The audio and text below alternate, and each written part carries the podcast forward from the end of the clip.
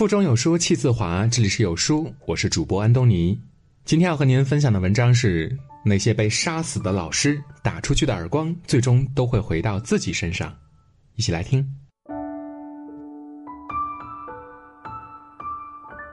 讲两个真实的案例：一个熊孩子上英语课的时候，公然在课堂上睡觉，英语老师当堂把他叫醒，他没有坚持几下子，又趴在课桌上呼呼大睡。班主任听说之后呢，有点生气，跑到班上把他摇醒。可能是他感觉班主任不应该那么大力摇醒他，让他在全班同学面前没有面子哈。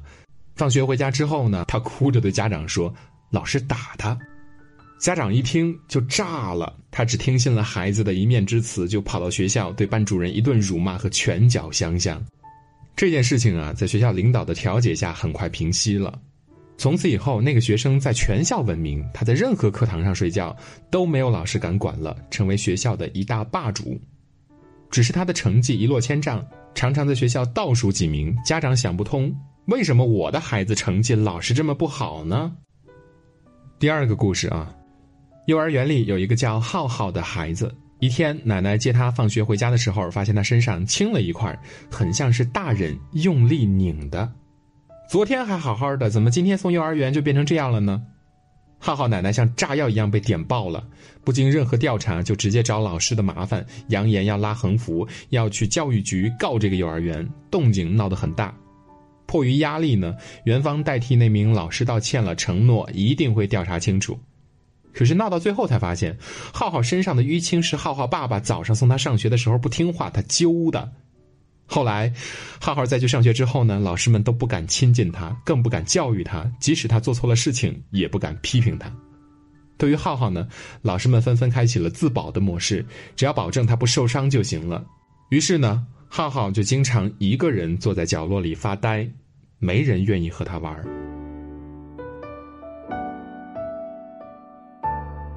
为什么要说这两个案例呢？其实你会发现，老师不敢管学生已经成为了一种非常普遍的现象了。人民日报曾经发文呼吁了：老师不敢批评学生，谁之过呢？我就问过很多当老师的朋友，这个现象有没有办法可以解决呢？他们纷纷摇头说，这是大环境的问题。老师和学生、家长的关系十分敏感，万一出了什么事情，承担这一切的都是老师，老师也是上有老下有小，压力很大，不敢冒险。似乎这个问题已经成了无解了，为什么会变得无解呢？那就是一次又一次的事件，让一线教师彻底伤透了心。二零一八年十月十五日，湖南株洲县路口镇玉红小学的何老师，让几个早自习迟到比较久的学生按照惯例到黑板面前罚站。其中有一个叫小童的学生被罚站之后呢，给妈妈打电话哭诉自己被老师打耳光。很快，在派出所当副所长的爸爸把何老师从学校直接带到派出所，关押在审讯室长达七个小时。何老师在微信群里写道：“我勤勤恳恳教书，为什么会受到一个这样的待遇呢？”二零一九年一月份，河北邯郸的徐老师对迟到的学生进行处罚，这个举动呢引起了家长的强烈不满，跑到学校指责和质问。学校迫于压力，把徐老师予以开除，并且学校做出了公开的道歉。可是这些家长并不知道，几个月前徐老师还在朋友圈写道：“遇见可爱的你们，干着班主任的活儿，操了一颗当妈的心。老师严管你，不是老师要求高，而是这个社会要求越来越高。老师不理你，才是真的放弃你。”关于这件事情，微博上一条高赞留言写道。这是个真想做事儿的老师，可惜没有保护好自己，这个社会容不下的。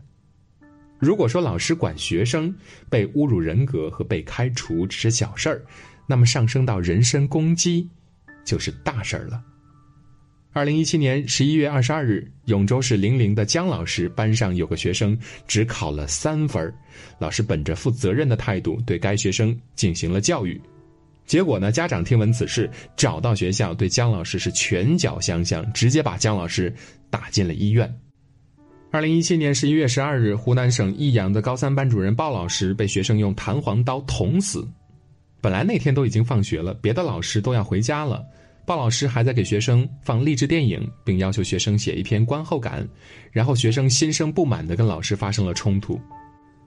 还有更早的，二零一五年，邵东的滕老师，学生成绩不好，约谈之后被水果刀刺死。这样的例子数不胜数，在百度上搜索“老师被打被杀”，竟然有成千上万条的报道。如果你有仔细分析，就会发现这些出事儿的老师都是负责任的老师，都是在管学生的过程中出事儿的。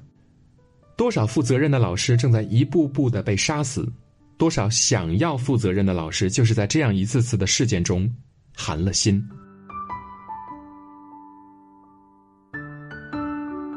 有这样一个笑话，道出了现在教育的尴尬。一天，老师正在讲课，一名学生要求上厕所，老师觉得影响课堂秩序，不准。结果孩子尿裤子了，家长呢就状告教育局，该老师违反人权，剥夺学生上厕所的权利，应该严惩。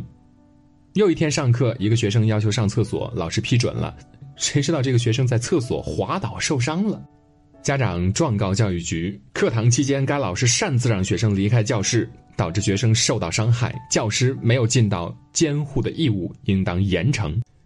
又一天上课，一个学生要求上厕所，老师害怕他在厕所滑倒，前往陪护。谁知道老师离开课堂期间呢？大量学生在教室打闹，多人受伤。家长联名状告教育局，该教师上课期间擅离工作岗位，致使多名学生打闹受伤，应当严惩。又一天上课，又一个学生要求上厕所，于是该老师带领全班学生一起去厕所。家长状告教育部门，该老师上课期间不传授学业，工作态度有严重问题，玩忽职守，不务正业，应当严惩。无论怎么做，这个老师都不对。唯一的办法就是尽量少负责，少管事儿，这样就不会有麻烦了。不知道是从什么时候开始，老师这个职业已经变成了全民监视的角色。入学之前先问学校有没有监控，放学之后每天问孩子有没有被骂，一旦有什么风吹草动，老师就成了第一个被怀疑的对象。什么时候我们对老师和学校的信任变成这样了呢？把每一个老师都放到一个至高的地方进行道德审判，这才是问题所在。老师们必须像神一样，不允许出任何差错。一旦有什么把柄被抓到，家长、媒体就分分钟要把它撕碎。可是呢，老师也是人，只要不犯原则性错误，又何必总是用放大镜照看、揪住不放呢？辱骂学生的老师有吗？殴打学生的老师有吗？肯定有。但是呢，我们相信那些真正为了学生好的老师更多。我们为什么要为了一个害群之马否定整个教师行业呢？用圣人的标准来要求老师，而自己又是另外一个标准，这才是某些家长的可耻之处。估计很多人都不懂了，可能要骂了，说老师怎么能开启自保模式呢？可是老师如果不自我保护，谁会保护老师呢？出了事情，哪怕是很小的事情，只要有家长闹，最后承担责任的那就一定是老师，因为学校和家长的纠纷很多不在法律的范围之内，只能协商解决。而一旦家长的要求没有达到，继续闹事儿，施加舆论的压力，学校和相关单位为了息事宁人，最后妥协和受委屈的。肯定是老师，老师如果没有安全保障，谁还愿意以身犯险呢？给老师套上太重的枷锁，让他们带着镣铐舞蹈，舞姿只会越来越丑，带出来的孩子只会越来越差。写到这儿呢，要重点说一下为什么要写这篇文章，因为刚刚两会期间有一个微博热搜引起了一百一十八万的讨论，那就是人大代表周鸿宇呼吁的，教师应该具有教育惩戒权。不含体罚、辱骂和打骂。如果这个提议通过了，那么相当于那些负责任的老师有了安全保障，他们可以没有后顾之忧的去管教学生，做一个负责任的好老师。这个建议有很多家长都反对，自己家里的小祖宗，老师怎么能批评呢？但是还有更多的家长表示支持。孩子进学校就是受教育的，如果老师没有了牙齿，教出来的不过是一群玻璃心的孩子而已。这个提议我一万个表示支持。白岩松曾经说过一句话：“今天你骂医生、杀医生，表面上吃亏的是医生，其实真正受害的是明天的病人。但谁又敢说你不是明天的病人呢？”我想改改，今天你骂老师、杀老师，表面上吃亏的是我们老师，其实真正受害的。是我们自己。